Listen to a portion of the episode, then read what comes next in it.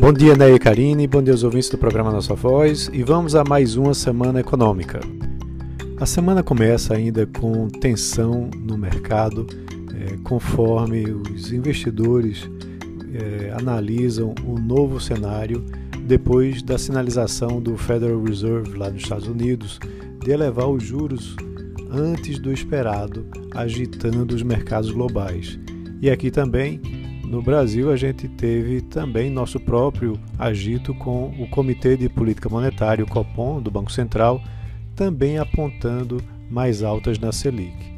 É, o Banco Central vai seguir né, como centro das atenções no mercado brasileiro. Na terça-feira é, sai a ata do Copom, onde temos uh, mais detalhes da autoridade monetária sobre o seu cenário básico, sobre os riscos, né, que ajudam os analistas a entenderem melhor, né, principalmente aqueles que se dividem em projeções de alta de 0,75 ponto percentual né, ou de 1 ponto percentual no próximo encontro né, do Copom, que também afeta a visão da Selic para o final do ano. Na quinta-feira também teremos algo importante. Né? Teremos é, o diretor de política econômica é, e o presidente do Banco Central, Roberto Campos Neto, realizando uma coletiva para apresentar o relatório trimestral de inflação, um relatório muito importante do Banco Central, que traz é, mais complementos às avaliações do mercado sobre o posicionamento do Copom. É, na sexta-feira, também temos um dado muito importante divulgado pelo IBGE, que é o IPCA 15. Né? Ele funciona como uma prévia da inflação oficial do país referente ao mês de junho, nesse caso, né, referente ao mês de junho. Uh, com relação ao mercado financeiro, teremos a oferta primária e secundária de ações da Eco Rodovias, que deve trazer uma movimentação de mais de 2 bilhões de reais, e também a precificação da oferta de units do Banco Inter, que tem um compromisso de subscrição da Stone.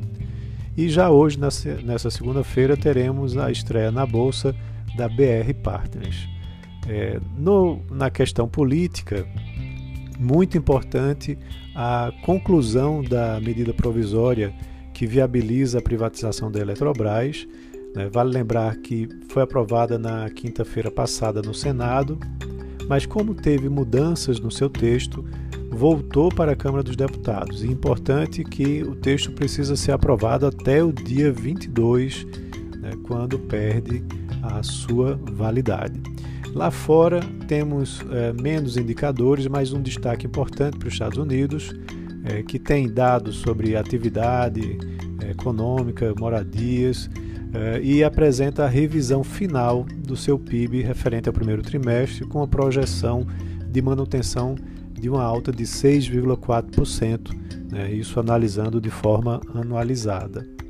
É, também temos um dado bastante importante por lá, que é o índice de preços de despesas de consumo pessoal, é o PCE, né, na, na sigla em inglês, e é um dos principais indicadores de inflação que o Fed, né, que o Banco Central Americano, acompanha e usa para definir sua política monetária é, esse vai ser definido na sexta-feira. Então é isso. Um ótimo início de semana a todos e um grande abraço.